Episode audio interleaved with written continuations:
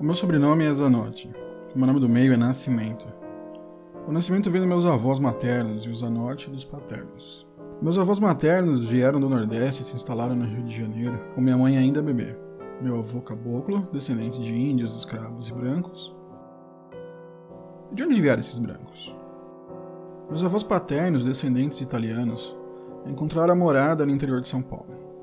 Meu bisavô chegou ao Brasil vindo da Itália procurando novas oportunidades.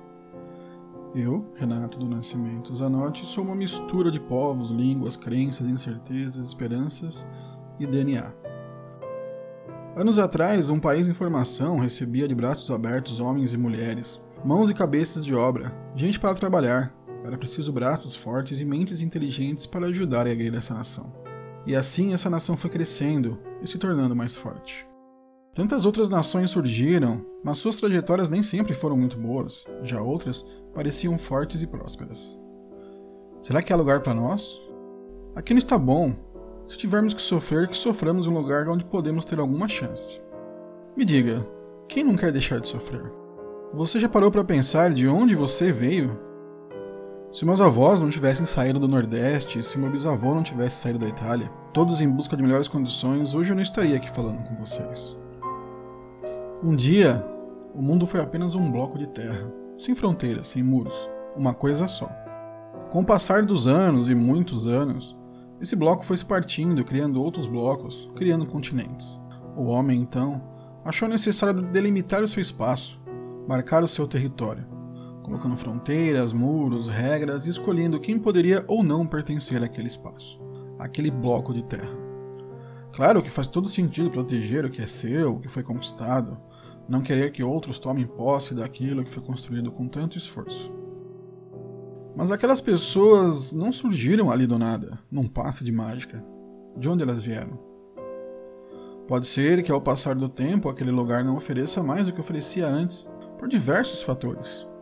E quando isso ocorre, o primeiro pensamento é buscar algo melhor, mudar, buscar outros caminhos, outras moradas, novos horizontes. Nosso país não está passando por um bom período principalmente na política e na economia.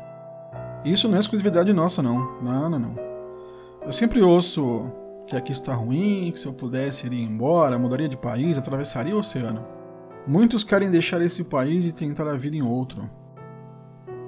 E assim como muitos brasileiros pensam em sair, em tentar a vida em outros lugares, com certeza outras pessoas em outros países pensam mesmo, assim como algumas pessoas dos nossos países vizinhos que acabam passando por problemas ainda piores que os nossos e querem acabar tentando a vida por aqui.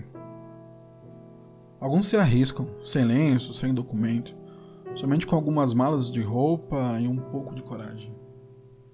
E o que eles ganham quando chegam aqui? Agressões, violência e exclusão. São enxotados de nosso país com gritos de ordem ao som do nosso hino nacional cantado com toda a força a plenos pulmões, como se fosse uma partida de futebol.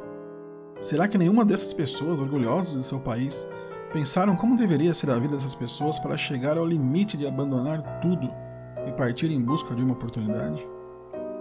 Pessoas fogem de guerras, de regimes totalitários, de áreas de risco, abandonam tudo com o simples propósito de viver e não mais sobreviver.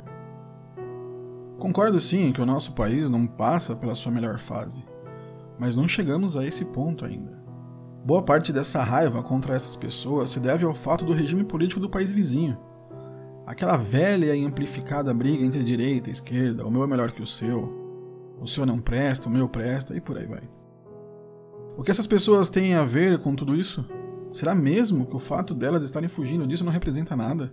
Qual a culpa dessas pessoas em algo que elas não possuem poder de decisão? Estamos vivendo numa época de extremos, 880, preto no branco ou preto e branco. Há uma lavagem cerebral que acontece há anos e ninguém se importa. Existe um ícone que conseguiu liberar o que há de pior nas pessoas, toda a raiva contra o diferente, a defesa de um país soberano, a defesa de si, mesmo que por meios violentos. Violência para combater a violência. Extremismo elevado. As armas! Podem gritar alguns, mas sabemos bem aonde isso vai dar. Na Europa, países com dificuldade recebem ajuda, apoio, procura-se soluções. É claro que o problema dos migrantes e imigrantes não é exclusividade nossa. Há prós e contras em vários lugares. Acompanhamos centenas de pessoas desesperadas e muitas delas encontram a morte ao invés de uma vida um pouco mais digna. Aqui perto, sem precisar atravessar o oceano, vimos filhos sendo separados dos pais. Pessoas mortas e presas pelo crime de procurar algo melhor para si. E tudo isso, quando acontece do outro lado do oceano ou acima de nós, gera comoção, lágrimas, textos lindos, likes e compartilhamentos. Mas quando ocorre conosco, gera raiva, ódio e revolta, não há uma solução simples, não. Não há uma fórmula para resolver tudo isso. Mas com certeza a raiva, o ódio e a violência não são nem partes dessa solução. Mas é preciso encontrar soluções. Está tudo confuso demais, raivoso demais. Eu só gostaria que minha filha herdasse um mundo bom, um mundo melhor. E juntos cantavam, todos de mãos dadas, sentados na beira do mar. O mundo precisa de paz para poder descansar. Tudo vai ser tão diferente quando falar mais sim do que não. Tudo vai ser tão diferente quando entender que o sorriso é a chave pra evolução. Tudo vai ser tão diferente quando ao invés de olhar para si, estender a sua mão. Tudo vai ser tão diferente quando aprender a respeitar a cor da pele de qualquer cidadão, tudo vai ser tão diferente.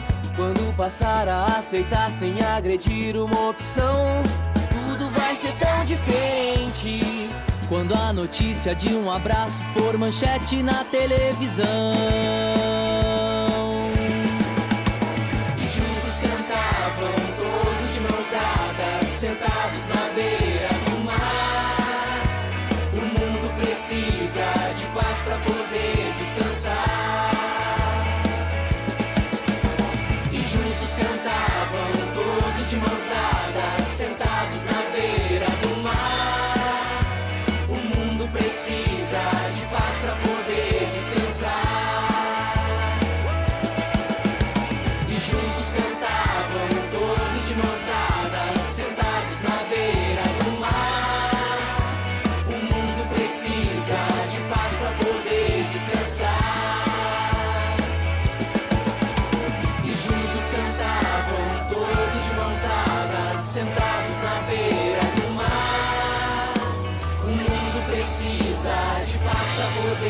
Descansar.